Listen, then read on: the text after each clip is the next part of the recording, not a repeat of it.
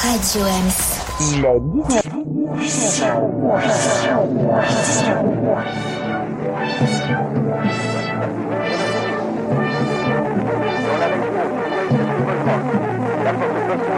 Con, ça ose tout? C'est même à ça qu'on les reconnaît. One, two, three, four quand ils sont tout neufs, qu'ils sortent de l'œuf du cocon, tous les jeunes blancs becs prennent les vieux mecs pour des cons. Quand ils sont devenus des têtes chenues, des grisons, tous les vieux fourneaux prennent les genoux pour des cons. Moi qui balance entre deux âges, je leur adresse à tous un message. Le temps ne fait rien à l'affaire. Quand on est con, on est con ait 20 ans, qu'on soit grand-père. Quand on est con, on est con. Salut à tous et à toutes, il est 19h et vous écoutez l'équipé sauvage numéro 6 spécial déconfit en direct sur Radio Ems. Et oui mes petits canards, c'est parti pour une heure en notre compagnie et on vous promet un programme à la déconfiture d'oignons. Aujourd'hui, on retrouve toujours avec un immense plaisir et de chroniques associées, Franck. Oui, bonjour, bonsoir. Leïla. Bonsoir à tous. Marco. Oui, je suis pas là. toujours pas. Non, et il n'est pas présent. Salut. Et notre invitée, Roselyne Rollier de la Maison des Femmes de Montreuil. Bonjour. Bonjour, bonjour. Alors, sans plus tarder, lançons le jingle pour commencer notre rubrique Papotons pas con avec notre invité.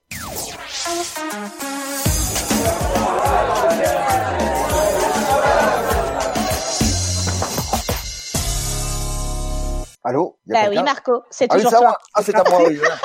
Euh, euh, bonjour Roselyne, euh, bonjour les amis euh, comment allez-vous Alors voilà, on s'est dit, euh, c'est le déconfinement, même s'il est partiel, même s'il est évidemment amené à peut-être devoir être remis sur le tapis d'ici quelque temps, on ne sait pas.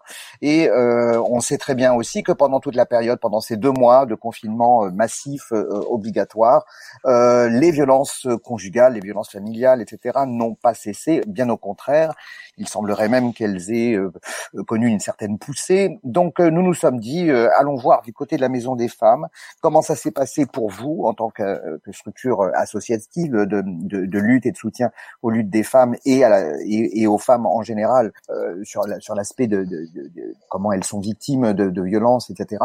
Donc, comment ça s'est passé pour vous? Qu'est-ce que vous avez pu éventuellement maintenir comme dispositif ou pas? Enfin voilà, comment vous avez bricolé, si je puis dire, sans être évidemment péjoratif sur ce terme, mais parce qu'effectivement nous sommes dans la, nécessité de devoir bricoler aujourd'hui. Eh ben tu as bien choisi le mot, Marco. Bricoler, c'est une bonne entrée. Euh, la Maison des Femmes, c'est d'abord un lieu collectif, un lieu collectif où on règle les problèmes par le collectif. Et là, on nous dit il faut fermer, il n'y a plus rien. Donc qu'est-ce qu'on va essayer de faire? Alors d'abord, euh, l'équipe qui est moitié salariée, moitié bénévole, un peu plus bénévole que salarié d'ailleurs, euh, était éparpillé sur le territoire, parfois un peu loin. Euh, on s'est dit de toute façon on n'a pas le droit d'ouvrir, euh, on va fermer donc. Et puis euh, on a affiché quand même sur la vitrine et sur notre répondeur téléphonique que on ouvrait un nouveau numéro euh, en 07 pour pouvoir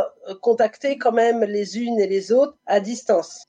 On s'est partagé avec euh, grand plaisir et beaucoup de sérieux l'ensemble des contacts qu'on avait avec les femmes euh, qu'on a rencontrées depuis le mois de septembre. Et puis, euh, on s'est dit, faut savoir comment elles vont. Qu'est-ce qui va se passer pour elles? Où elles en sont? Euh, Qu'est-ce qui va être difficile? Quels vont être les problèmes personnels des unes et des autres et, et, et où elles en sont? Alors, les femmes, c'était à la fois les femmes qui viennent à la Maison des Femmes sur la thématique des violences, qui est quand même une partie importante de notre public, mais c'était aussi toutes celles qui militantes viennent donner un coup de main, viennent euh, animer des rencontres, viennent animer euh, des ateliers et puis euh, travailler les unes avec les autres. Et on a mis en route deux, deux ou trois choses. Premièrement, ces coups de téléphone de tous côtés et on s'est partagé les listes en disant toi tu connais celle-là, toi tu connais celle-là, toi tu l'as rencontrée, voilà. Vas-y, c'est c'est la tienne. Et on l'a partagé d'une manière euh,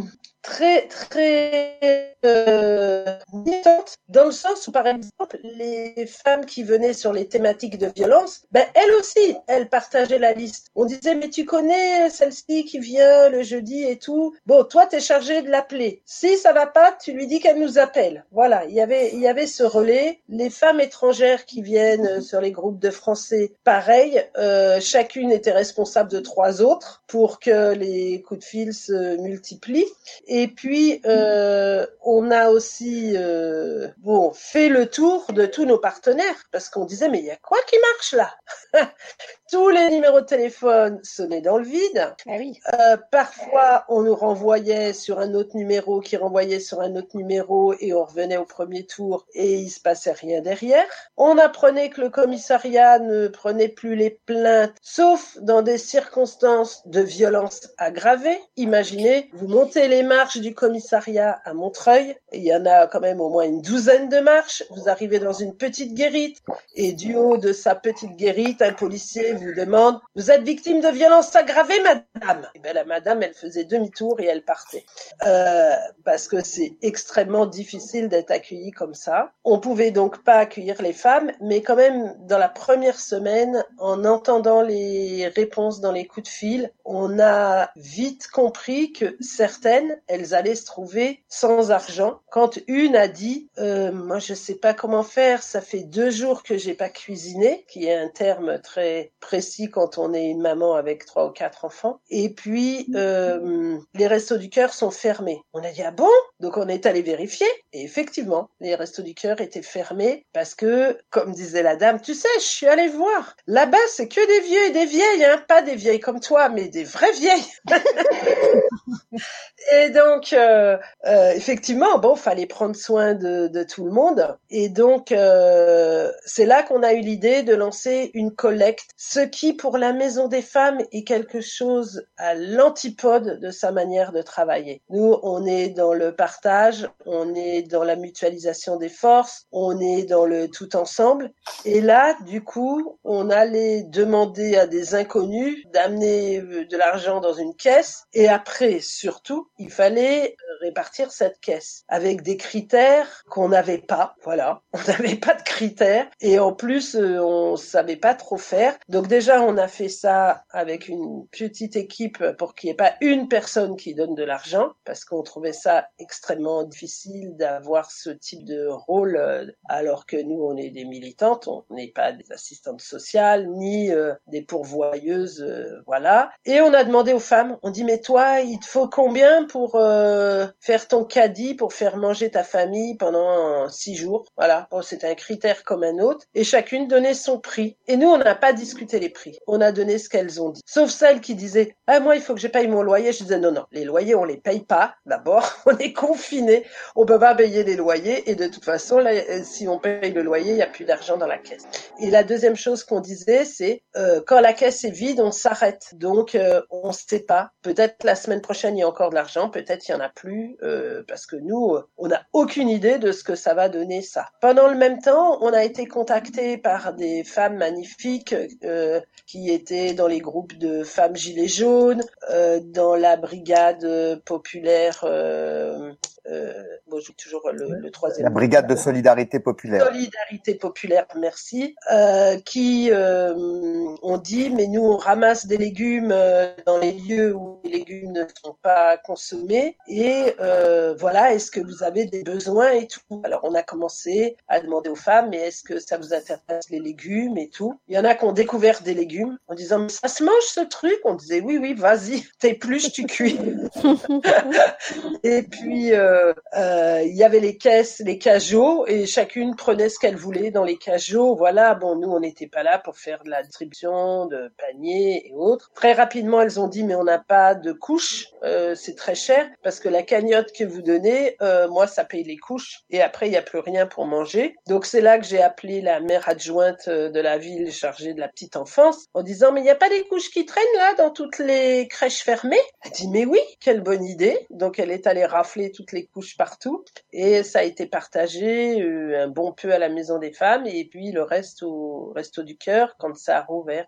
Donc voilà, ça a été ça. Après, il y avait des femmes qui venaient, mais est-ce que les femmes, elles ont besoin de, de masques? Alors on disait, bah oui, sûrement. Voilà, donc on a stocké tous les masques de toutes les couleurs, de toutes les fabrications, de tous les modèles. On aurait presque pu faire un défilé de mode.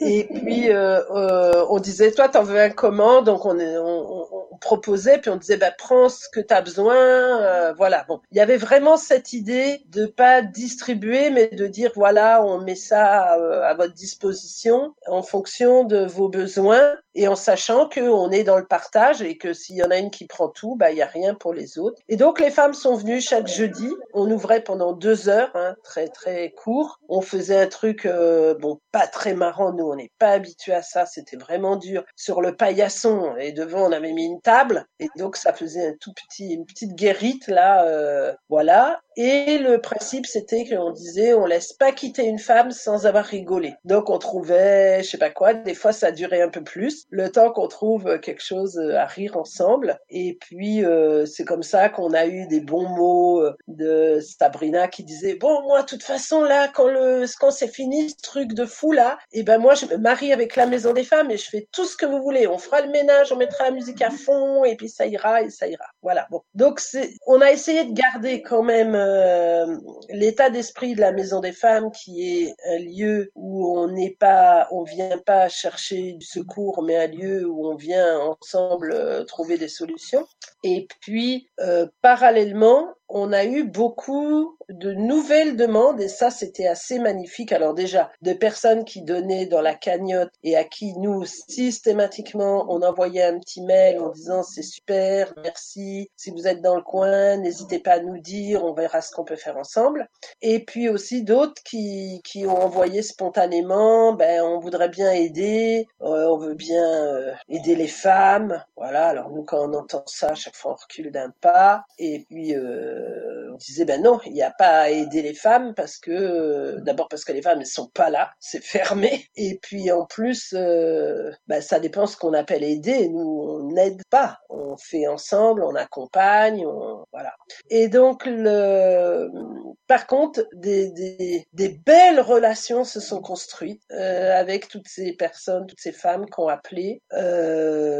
bon moi quand c'était moi, je leur disais ok je te raconte la maison des femmes, mais toi tu me racontes qui tu es, et après on verra qu'est-ce qu'on peut faire, et c'est pas forcément ce que tu crois. Donc toutes celles qui voulaient aider les femmes, j'ai dit ah non non, nous on a besoin de votre cerveau. Là on est dans un confinement, on est dans une crise grave, on sait parfaitement que les femmes elles vont s'en prendre plein les dents et que la fin de crise ça sera dix fois pire. Donc on fait quoi? On réfléchit comment et on va où? Et donc c'est à partir de là qu'on a créé un groupe euh, pompeusement appelé le jour d'après féministe. Bienvenue au club. Très bien.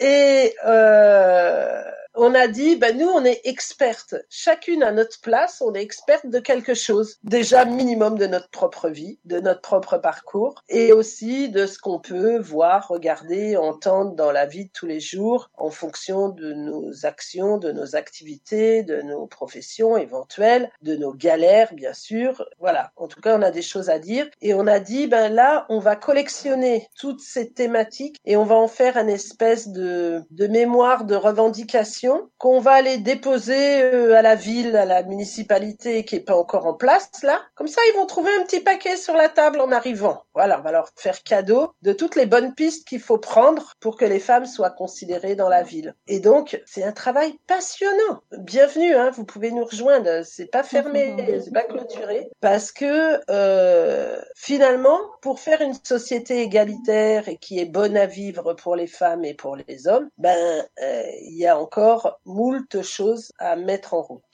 Parallèlement, on avait quand même euh, la difficulté des femmes qui nous appelaient en disant au secours, j'ai peur, il est devenu très méchant, il me harcèle, il me fait de la torture morale. On a entendu tous les mots, je vais pas vous dire toutes les actions parce que c'est lourd, c'est lourd à porter, c'est lourd à dire, c'est lourd à entendre. Mais euh, certaines étaient vraiment au bout du rouleau et donc il a fallu essayer de chercher avec elles des solutions. C'est là qu'on a vu que les solutions, elles n'existaient pas. Pour euh, 95% des cas. Bon, mettons qu'on n'ait pas eu 95 cas. Mais enfin, vraiment, ça ne marchait pas. On entendait à la radio appeler le 3919. Toutes les femmes, on a eu que des retours négatifs. Pas parce que le 3919 ne travaillait pas, qu'on m'a reproché ça. Oui, mais tu dis qu'on travaille pas, mais nous on travaille. Je disais, mais c'est pas ça le problème, c'est qu'on peut pas vous joindre. Donc ça, voilà, pour pour la femme qui appelle, c'est comme si vous travailliez pas. C'est pas un reproche, c'est une constatation.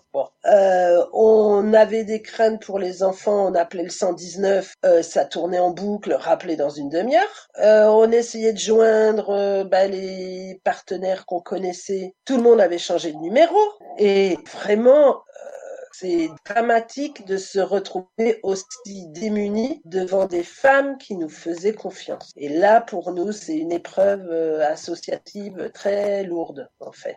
Après, euh, pour certaines femmes, on a fait avancer un peu. Euh, tout le monde s'y est mis, on est allé tirer toutes les sonnettes, et puis il y a des gens magnifiques qui ont chacun fait un petit bout du chemin, y compris des élus de la ville, y compris des bureaux des services, y compris euh, des, des personnes lambda qui euh, ont proposé des solutions. Alors dans les exemples, une femme euh, envoie un petit mail en disant ben voilà, moi je suis confinée à l'autre bout de la région parisienne, mais j'ai un tout petit studio Porte des Lilas. Donc si vous avez besoin, vous m'appelez. Bon, je dis ben ok. les femmes qui étaient concernées à ce moment-là ça le faisait pas parce qu'une avait quatre enfants, l'autre était tellement stressée que elle pouvait pas du tout aller habiter toute seule. Voilà, bon, c'était trop compliqué. Donc quelques jours ont passé et puis un dimanche soir, une femme appelle sur le, notre numéro 07 là et dit ben voilà, je suis à la rue avec ma fille. Euh, c'était trop grave, j'ai dû quitter en urgence, j'ai juste un petit sac à dos et là je suis hébergée euh, gentiment par la mère d'une copine de classe à ma fille, mais je peux pas squatter longtemps chez elle, qu'est-ce que je peux faire et tout? J'ai attendez, je vous rappelle dans une heure le temps que je joigne quelqu'un. J'appelle Marion, qui avait proposé son petit studio. Je dis, mais il est encore libre? Elle dit, oui, oui, ok.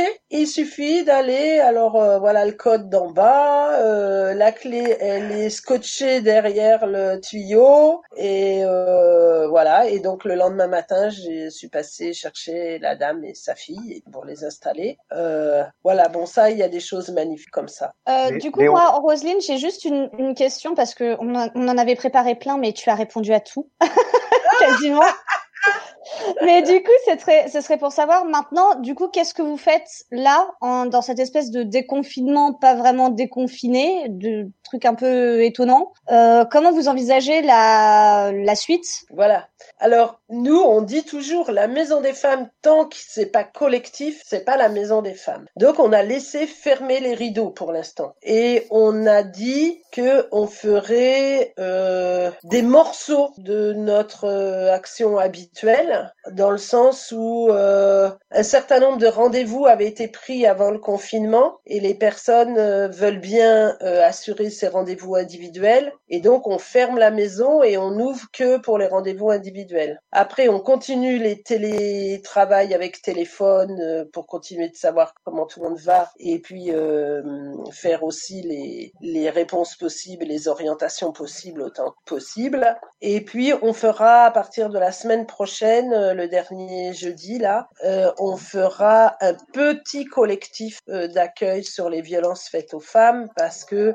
quelques femmes sont très très démunies et en ont besoin, mais c'est pas la manière habituelle de travailler puisque on fermera la porte, ça sera sur rendez-vous à quatre ou cinq femmes, on fermera la porte. Et nous, on a l'habitude de faire ça en collectif, c'est-à-dire autour de la même table, il y a les femmes, les avocates, les juristes, les psys, les voilà, tout le monde est autour de la même table et tout ensemble, on cherche les idées, les solutions, euh, on vérifie si euh, la loi est appliquée, si elle y est pas, on, on voit la copie euh, là où il faut, et puis euh, on accompagne les femmes dans leur parcours là où elles en sont. Donc ça, on va refaire un peu parce que c'est vraiment très nécessaire pour des femmes qui sont très démunies, mais c'est pas du tout satisfaisant parce que c'est pas comme ça qu'on fait d'habitude. D'habitude, la porte est ouverte et voilà. On continue les réflexions euh, du féminisme du jour d'après ou du jour d'après féministe, euh, soit sous forme de vidéoconférence euh, comme tout le monde a fait. Je ne citerai pas bien sûr celui qui paye les vidéos, enfin qui récupère l'argent des vidéoconférences, c'est une autre question. Mais euh, et puis on fait des, on a proposé des tout petits groupes de travail à deux ou trois, euh, bien sécurisés dans voilà dans la maison des femmes, mais avec la porte fermée quoi. C'est-à-dire euh, voilà. Et sinon, bien sûr, pendant tout ce temps-là, on a suivi et accompagné et participé à toute la réflexion des collègues féministes, que ça soit sur les délais d'IVG, sur euh, les retraites toujours pas réglées, sur euh, les les euh, les conditions de travail des travailleuses de la santé et autres. voilà. Bon, en tout cas, ça, on, on continue parce que c'est quelque chose qu'on fait à distance, même si on fait pas les, manifs. Et puis là, les, petites colleuses des, des phrases noires et blanches sur les murs ont recommencé depuis deux jours. le plus gros problème étant de trouver de la colle. Ça remplissait beaucoup le WhatsApp là.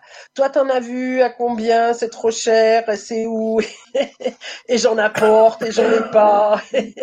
voilà. Bon. Et donc ça, ben, euh, elle, avant, elle faisait les peintures dans la maison des femmes euh, collectivement. Bon, là, elles ont fait des sous-groupes pour pas pas faire trop de grands groupes, quoi. Voilà. On continue. Oui. Bon. D'autres questions Non? Non. Bah alors, on passe à la suite. On passe à la gueule ouverte. Roselyne, tu restes avec nous parce que c'est quand même un peu en lien euh, avec euh, ce qui ce qui vient de précéder, même si c'est pas tout à fait sur le même angle. Ça te va Ouais, ouais, très bien. Bon, Grand merci bah, pour l'invitation, en tout cas. Oui, oui, mais tu restes encore avec merci. nous. Merci. Jingle, Franck, euh, tu lances le jingle. Gueule ouverte.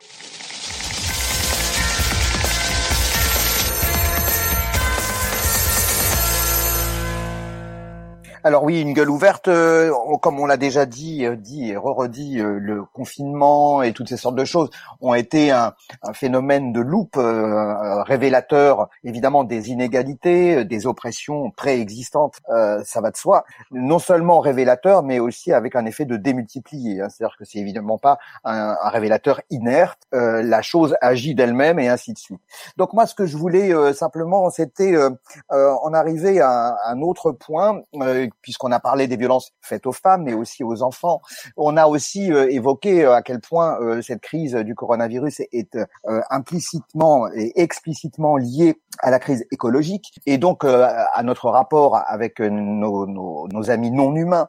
Et donc je voulais aborder euh, la question de ce que Deleuze appelait les devenir euh, mineurs. Hein, euh, les, les, minorités de, dont parle Deleuze ne sont évidemment pas des minorités mathématiques, ce sont la plupart du temps des, des minorités extrêmement nombreuses et majoritaires en nombre, mais mineurs en droit, et tout particulièrement bien évidemment les femmes, les enfants et les animaux. Alors ça peut paraître choquant de mettre dans un même package euh, ces ensembles, mais ça ne me choque pas, non du tout, euh, puisque personnellement je suis totalement anti-humaniste mais par contre, je suis absolument antispéciste aussi. Et donc, euh, euh, je, je, pense que c'est pas une blague. Hein, je suis vraiment anti-humaniste, mais ça, c'est un autre débat. Euh, donc, euh, c'était pour mettre en, en, en lien ces différentes minorités. Hein. On peut évidemment aussi évoquer tout ce qui tourne autour de l'intersectionnalité. J'évoquerai un, un, bouquin tout à l'heure parce que je vais vous, vous infliger un amas de bibliographie, mais non, c'est pas vrai. Mais je voulais évoquer donc, par exemple, le travail de Vinciane Després, qui est une philosophe qui a produit Penser comme un rat, mais aussi euh, Habiter en oiseau. C'est très euh, nourrissant, c'est très doux euh, et c'est vraiment euh, sur comment euh, on, on, fait aussi avec nos amis les bêtes, comme on dit. Elle a également produit la préface d'un livre de Donna Haraway, dont, Donna Haraway à qui nous devons le manifeste cyborg paru en 1999, il me semble, si je me souviens bien. Donc Donna Haraway est une, est une, est une féministe tout à fait et intéressantes. C'est un courant très particulier du, féminisme aux États-Unis. Donc le bouquin de Donna Haraway, dont Vincent Després a fait la préface, s'appelle Le Manifeste des espèces compagnes.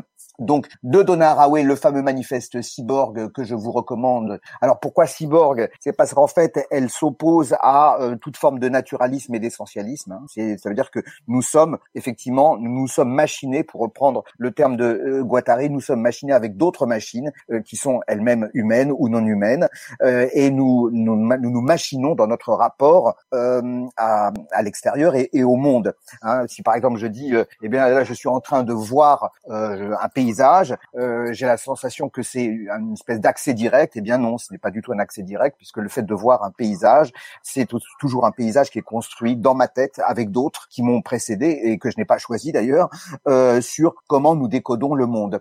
Donc euh, le manifeste cyborg de Haraway, c'est un peu ça hein, pour aller un peu vite et c'est surtout euh, un manifeste pour l'hybridation et aux antipodes de toute forme d'identitarisme. Pardon.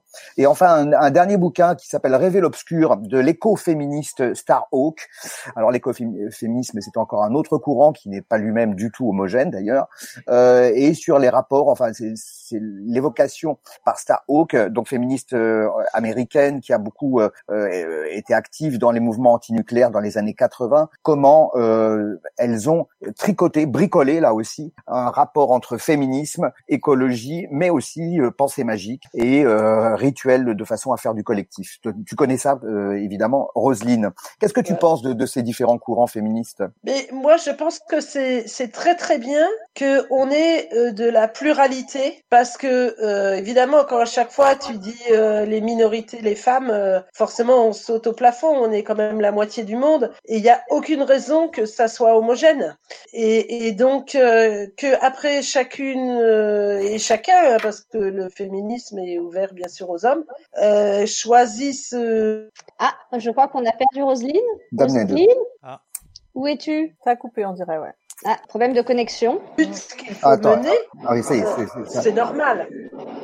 Tu as été coupé, Rosine, tu as été coupé pendant quelques instants, on ne t'a pas entendu. Tu m'entends là ou pas? C'est à cause de moi? Non, c'est pas à cause de toi. non, tu as été coupé pendant tout le temps où euh, là tu, tu, commençais à aborder la question justement de, de, de la pluralité des mondes, euh, finalement, euh, y compris féministe, et comme, comme à quel point il était important que cette pluralité persiste. Tu m'entends là ou pas? Non, je pense qu'elle ne, elle est encore déconnectée. Ouais. Ouais, on doit avoir un petit souci. Bon, alors dans ces cas-là, que fait-on? Enchaînons? Bah, bah je, je, crains que malheureusement, oui, on n'est pas d'autres. Alors oui, je voulais quand même évoquer euh, le film d'Agnès Varda, les glaneurs, les glaneurs et la glaneuse, qui n'est pas en tant que tel un féministe, mais euh, qui sur lequel on peut trouver quand même beaucoup d'échos. Puis bon, Agnès Varda quand même quoi, et euh, dont une partie avait été d'ailleurs tournée au, au marché euh, de la Croix de Chavaux à Montreuil en l'an 2000. Donc pour terminer la citation du jour. Alors, petite devinette. La, la citation, c'est la suivante. Je la dis d'abord en anglais. If I can't dance, I don't want to be in your revolution. Avec l'accent. Si je ne peux pas danser, je ne veux pas être de votre révolution. Qui a dit ça? Top. Chrono. Euh, David Bowie euh, Nietzsche, qui a dit je ne pourrais croire qu'un Alors je, je le refais, je le refais pour Roselyne qui vient de nous rejoindre, qui a été coupée. Devinette du jour, la citation, le jeu des citations. If I can dance, I don't want to be in your revolution. Si je ne peux pas danser, je ne veux pas être de votre révolution. Qui a dit ça? James Brown. Non, c'est pas James Brown. Non, mais c'est forcément un philosophe? Non. Non. Non. Bah, c'est pas David Bowie euh, alors. Phil, Phil Collins, Genesis. Non. Non. Ah bah, non. Eh, eh, Léo, tu... tu vois qu'il y a toutes les chansons euh, dance qui nous viennent en bon, tête. Je, je, vais, je vais quand même vous donner une. Bon. C'est une femme qui a dit ça. Ah, ah euh, Virginia Woolf Ah non. Madonna. Elle aurait pu, elle aurait pu. Pas Blond... Madonna. Blondie. Bon allez, un, Cindy deux, Lauper. trois, je donne la réponse. C'est Emma Goldman. Ah, Ah. Voilà. Ah, j'avais oublié le titre de sa chanson. D'accord. C'est Emma Goldman, euh, militante anarchiste Oui. euh, du, du 19e, 20e siècle. Euh, Bon, la prochaine fois, je tricherai avec Google. Oui, mais tu... Mmh. ouais, mais il faut qu'il nous donne les phrases avant. hein. Bah oui. Mais je serai extrêmement rapide. eh ben, je pense qu'on peut passer à la suite hein, maintenant. hein. Mm, tout à fait. Bah, Il a- merci. Il y a Roselyne qui arrête pas de faire des, des, des allers des retours. Je suis désolé, hein, vraiment. Bon, bon, je te donne la réponse parce que tu n'étais plus là. C'était Emma Goldman qui a dit ça. Ben, J'ai beaucoup de problèmes de son, mais je sais Ah, pas si c'est que moi. Bah, je pense que On c'est que dirait. toi, oui. Ah bon? Bon, bah, causez sans moi, hein, c'est pas grave. ouais, Merci, merci en tout cas en tout d'avoir été avec nous euh, Voilà. et d'avoir répondu à nos questions et de nous avoir expliqué un peu le fonctionnement de la Maison des Femmes euh, là tel qu'il est et tel qu'il va être malheureusement pendant ces quelques temps à venir. Ouais, ça coupe. ça coupe. Bon, en tout cas, merci beaucoup et à bientôt, Roselyne. Bon courage. Du coup, euh, bah, sans transition avec euh, cette petite euh, chose, on passe à la deuxième partie de l'émission. Et euh, moi, j'aimerais vous dire qu'en ce temps estival, n'est-ce pas, quoi de mieux que de se mettre à la fraîche avec l'or et les nouvelles pas fraîches? Oh, Oh, comme c'est beau. ça c'est bon.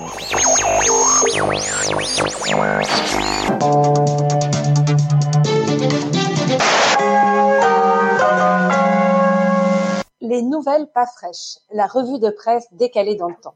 Il y a des fois où l'actualité ça pique. Alors j'ai un jeu. Je vais fouiller dans les archives de la presse d'hier pour feuilleter les journaux d'antan. Je choisis une date au hasard. Aujourd'hui, 16 août 1951. Et armé d'un café, je feuillette les journaux, le Canard enchaîné, Le Monde, Combat, L'Aube.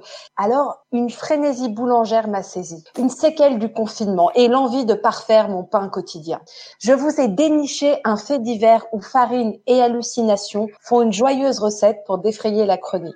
Tout commence à Pont-Saint-Esprit, dans l'Hérault, où plus de 60 familles sont prises d'hallucinations auditives, sensorielles, visuelles après avoir acheté du pain chez leur boulanger. Certains, pensant pouvoir voler, se jettent par la fenêtre. On déplore plusieurs morts. Quelques jours plus tard, dans sa rubrique Empoisonnement et intoxication, l'écho nojenté du 1er septembre 1951 pose l'hypothèse. L'intoxication serait due à un champignon très nocif, l'ergot des céréales, qui sévissait déjà au Moyen Âge sous le nom du mal des ardents. Le boulanger de Pont-Saint-Esprit, Monsieur Briand, a reconnu avoir mélangé à la bonne farine un sac de farine qui n'avait pas bon aspect. Il a précisé qu'il lui arrivait fréquemment de recevoir de la farine contenant des fèves et du seigle. Or, c'est dans le seigle que l'on trouve le plus souvent de l'ergot qui est à la base de l'intoxication. Ah, osons un saut dans le temps. Oui, on y prend goût. Petit détour vers l'an 1089 où l'on décrit le mal des ardents qui fut une véritable épidémie au Moyen Âge, sous la plume d'un chroniqueur, d'un chroniqueur de l'époque. On peut lire. Beaucoup des gros temps, donc les gens qui suivent, qui subissent cette épidémie, les entrailles dévorées par l'ardeur du feu sacré avec des membres noircissants comme des charbons qui, ou bien en mouraient mis- misérablement, ou bien conservaient leurs pieds ou leurs euh, mains gangrénées se séparaient du reste du corps, mais beaucoup souffraient d'une contraction des membres qui les déformaient. Oh. Ah oui, c'était c'était une belle épidémie qui dura plusieurs siècles. hein. Retour en 1951 et à notre affaire du pain de la mort, comme on la surnomma dans la presse. Et rebondissement. Le 4 septembre 1951, dans le journal L'Aube, le laboratoire militaire de Marseille rend ses conclusions. Aucune trace d'ergot de seigle n'y a en effet été décelée. Il faudrait donc admettre qu'une substance nocive d'une autre nature, mais alors laquelle, serait responsable des graves accidents survenus. Dans les journaux, les hypothèses fusent. Tout le monde cherche un coupable. Pendant plus d'un mois, est-ce le minotier, l'eau du robinet de Pont-Saint-Esprit? Mais on fait chou blanc sur toutes les pistes. Alors, faute de mieux, on retourne vers la piste de l'ergotisme. Ainsi, on peut lire dans l'écho nojenté du 20 octobre 1951, c'est bien la présence de l'ergot de seigle qui est la cause des intoxications de Pont-Saint-Esprit. Les expertises l'ont prouvé. Trois personnes atteintes du mal des ardents ont éprouvé de nouveaux symptômes d'une maladie qui peut se manifester pendant trois ans encore pour ceux qui en souffrent sous forme d'hallucination. Et hop, on classe l'affaire. Mais quelques années plus tard, on découvre les expérimentations des services secrets américains sur une drogue à partir de l'acide lysergique contenu dans l'ergot. Vous avez deviné LSD. tout à fait. Le journaliste Mm. Hank Abarelli pose d'ailleurs l'hypothèse que la CIA ait testé l'impact du LSD sur des civils chez eux, mais aussi à l'étranger, et il cite notamment la ville de Pont-Saint-Esprit. Aucune preuve, certaines fois. Alors, à vos fourneaux. Et si vous voulez aussi jouer à faire des revues de presse décalées, la règle du jeu est simple. Se promener sur Gallica, Retro, Retro News et Crimine Corpus, ou écouter ma prochaine chronique. Et si vous faites du pain qui devient hallucinatoire, n'hésitez pas à nous en ramener. Oui, un space cake. On est preneur. Merci Laure. Bravo, Merci bravo. Laure. Bah du coup, on va Et- enchaîner. Hein, vas-y Leïla. Tout à fait. Avec euh, une nouvelle fiction sonore hein, qui s'appelle L'histoire de la ville fantastique. Oui, alors moi je, je- je vais je vais je vais vous en dire deux mots juste avant peut-être juste avant le jingle. Euh, c'est donc c'est euh, c'est Faust qui nous a euh, contacté et, euh, suite à nos dernières émissions, qui a dit tiens moi je je voudrais bien euh, vous proposer des petites choses. J'écris et euh, je sais faire un peu de musique et je voudrais proposer des histoires. Donc les histoires de la ville fantastique qui sont des récits où l'imaginaire vient prendre racine dans des lieux familiers. Alors on va l'entendre, on va reconnaître des lieux familiers.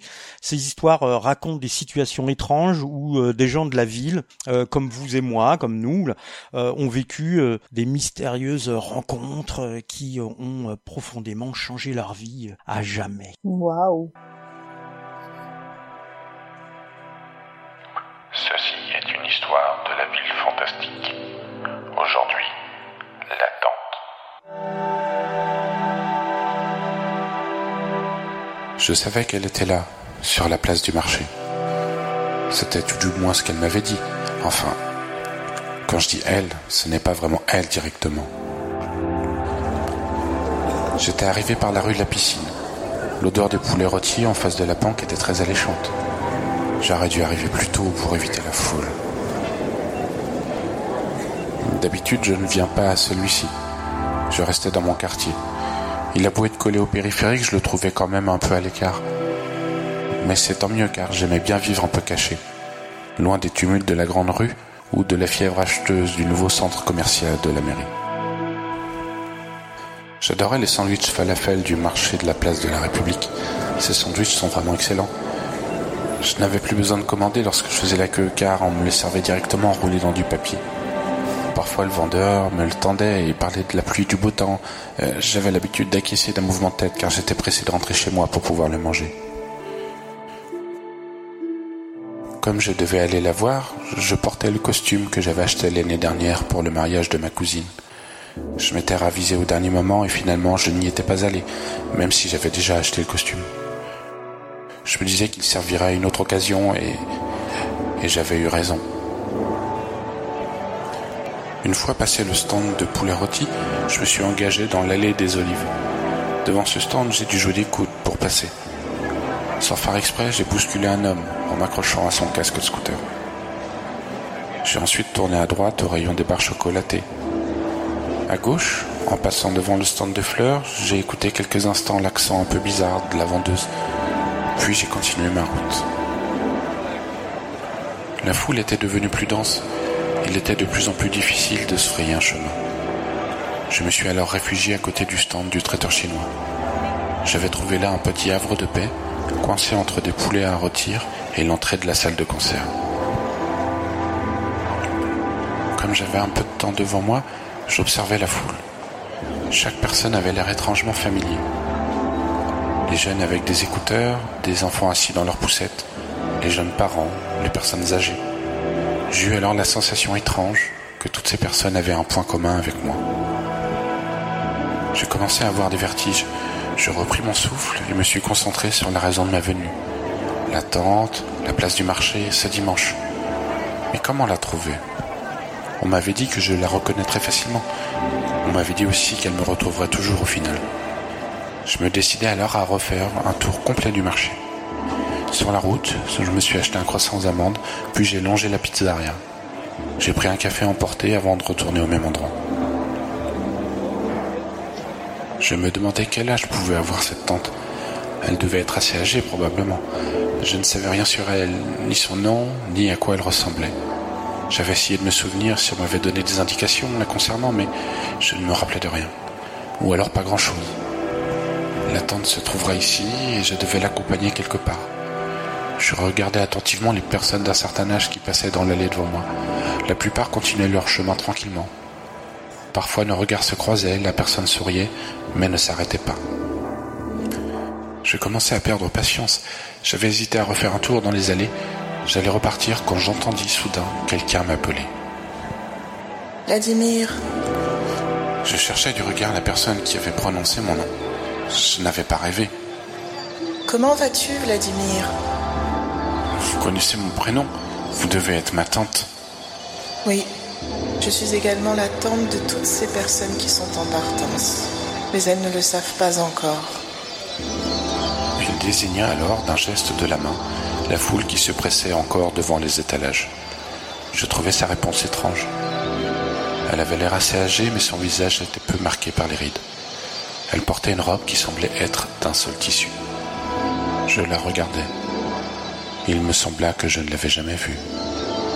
J'étais assez surpris, mais cela n'entama pas ma curiosité. On m'a dit que je devais vous accompagner quelque part. C'est exact, Vladimir. Pourriez-vous me dire où vous devez aller? Ce n'est pas moi qui est attendu, mais bien toi. Moi? Je, je ne savais pas. On m'attend, mais je ne sais pas où. C'est un endroit charmant, et tu seras en bonne compagnie. Je suis content d'avoir mis mon plus beau costume. Oui, Vladimir, c'est ce qui était prévu. Il est temps de partir maintenant. Elle me prit alors la main et nous partîmes.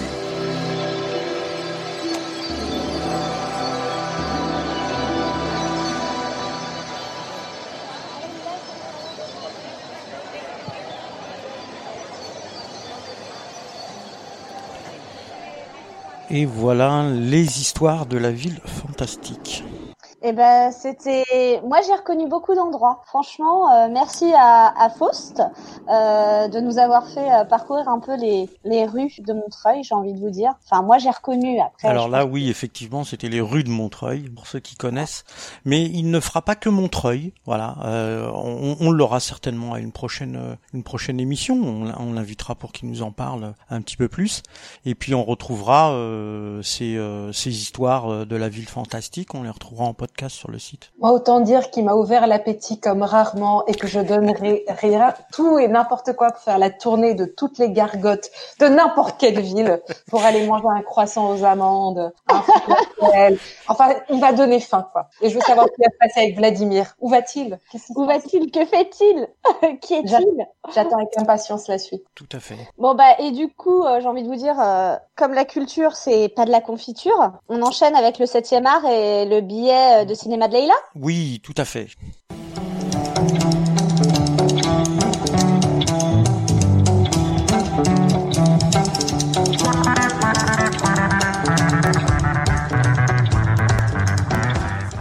Bonjour, aujourd'hui je vais commenter le dernier film de Tarantino, Once Upon a Time in Hollywood. Il est revenu bredouille de Cannes 2019, pourtant Tarantino a signé quand même un très grand film de cinéma. Difficile à cerner, hein, certes, mais tellement fidèle à lui-même, chargé d'énergie dès les premières secondes et très stylisé, avec une bande-son déraillante, une déclinaison fascinante du féminin et un moment de vengeance explosif bien sûr. Au cinéma, tout est permis comme dans un fantasme et c'est la folle liberté de Tarantino de nous livrer les siens, avec creux une pudique sentimentalité qui finit toujours par surgir. Le film commence avec de modestes lenteurs pour finir par un carnage aussi drôle que trash. Tarantino est un virtuose du cinéma et pas seulement un recycleur de formes selon moi.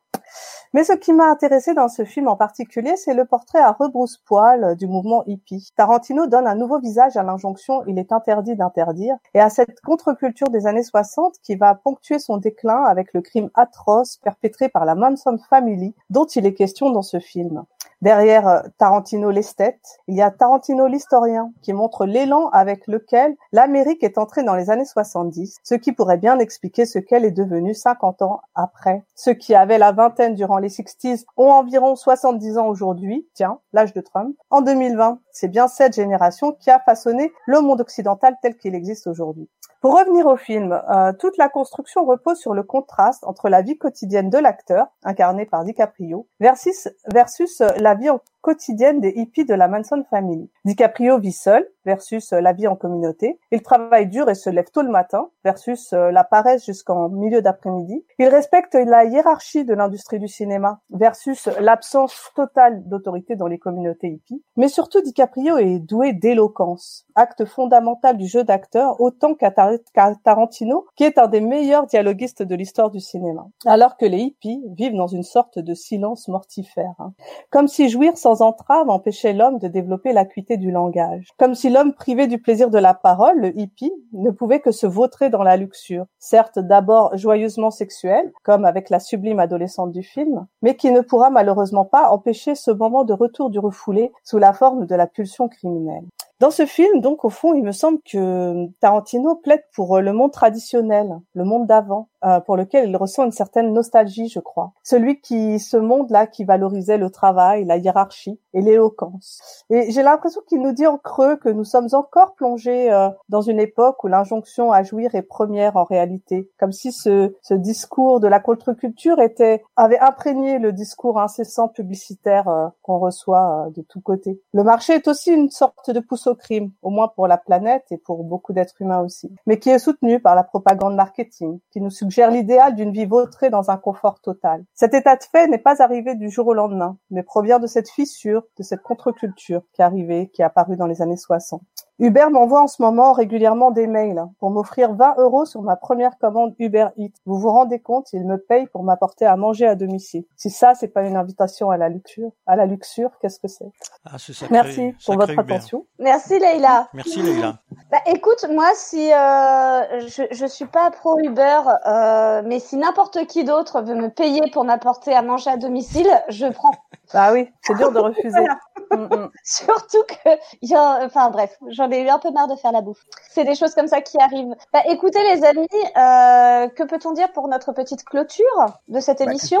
Qu'est-ce qu'on peut dire? Comme on est un petit peu en avance, euh, oui, on a un peu de temps. Quelques petites choses par rapport à, au film de Tarantino. On a eu euh, un petit échange tout à l'heure au téléphone, euh, Leïla et moi, au sujet de ce film. moi personnellement, bon, j'ai vu le film avec avec plaisir, mais c'est après coup que je me suis vraiment demandé qu'est-ce que j'avais vu au bout du compte. Quoi.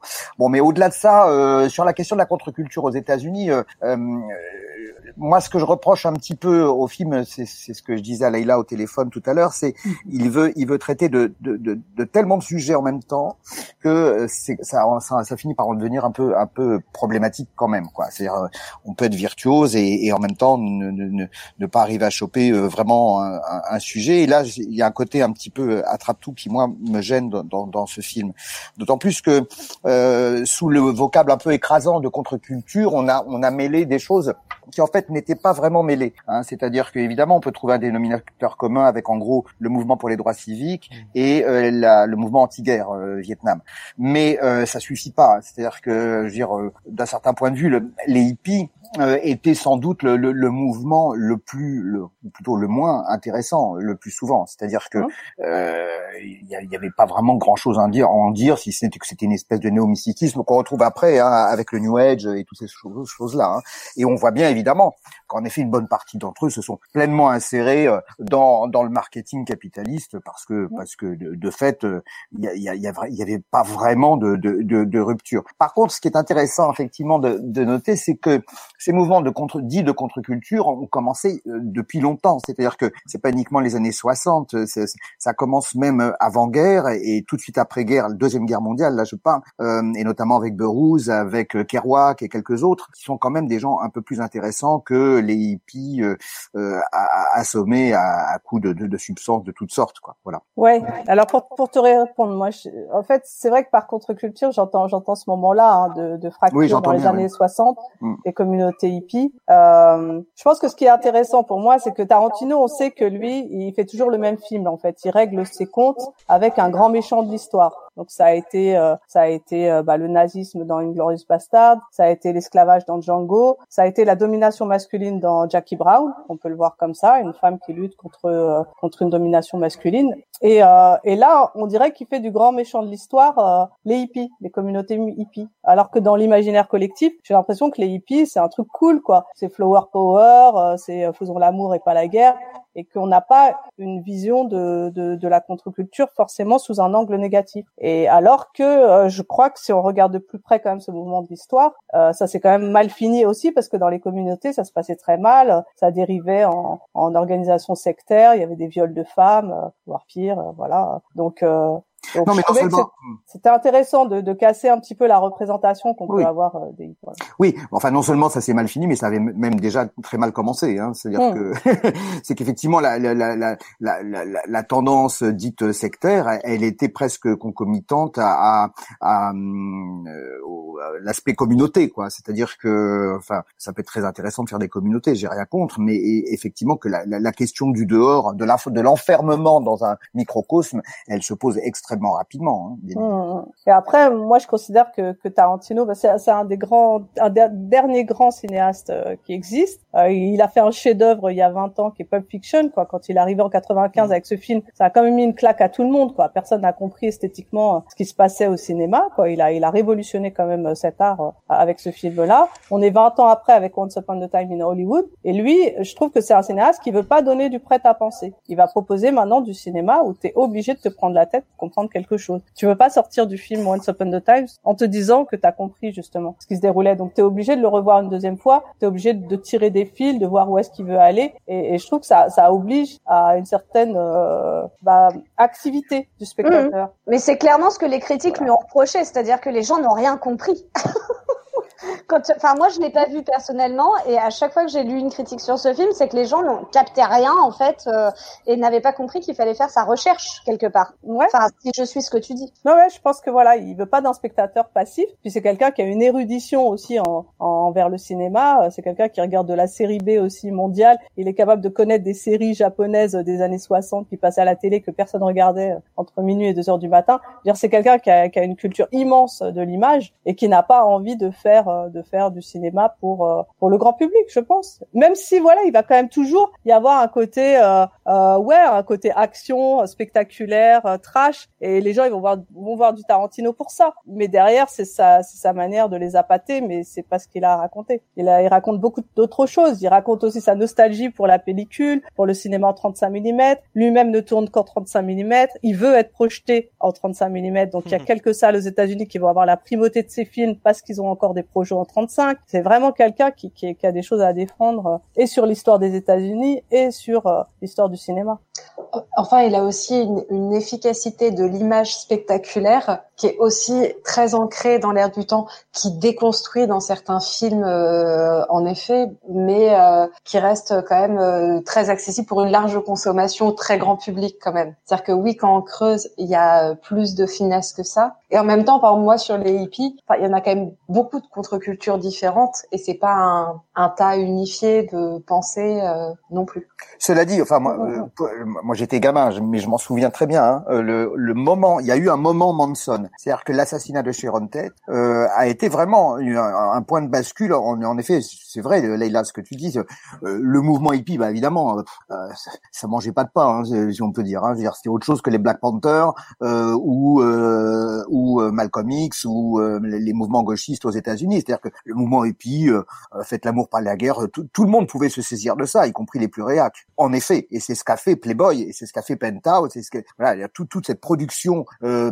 euh, euh capitalo-pornographique, etc. C'est totalement emparé de, de, de cette pseudo-libération sexuelle. Donc voilà. Mais c'est vrai que sur le plan justement médiatisé de l'époque, il y a eu un point de bascule considérable avec l'assassinat de Sharon Tate. C'est-à-dire que là, d'un seul coup, évidemment, c'était euh, va des rétro Satanas. Donc ça, c'est intéressant aussi de voir comment un truc comme ça peut se retourner comme un gant et avec euh, quelle facilité. En effet, mais bon, faut pas non plus de, faire trop de généralité. Mais euh, en effet, euh, on a on a des Dennis Hopper, on a on a cet acteur dont je me souviens plus le nom qui était dans Macadam Cowboy, qui sont devenus des, des, grands soutiens de Trump.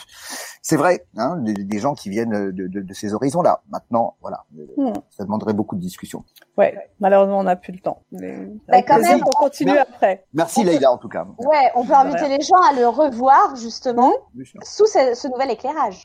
le directeur de la Cinémathèque l'a vu 17 fois et il a passé deux heures dans un podcast que je vous enverrai euh, à discuter de son amour pour ce film.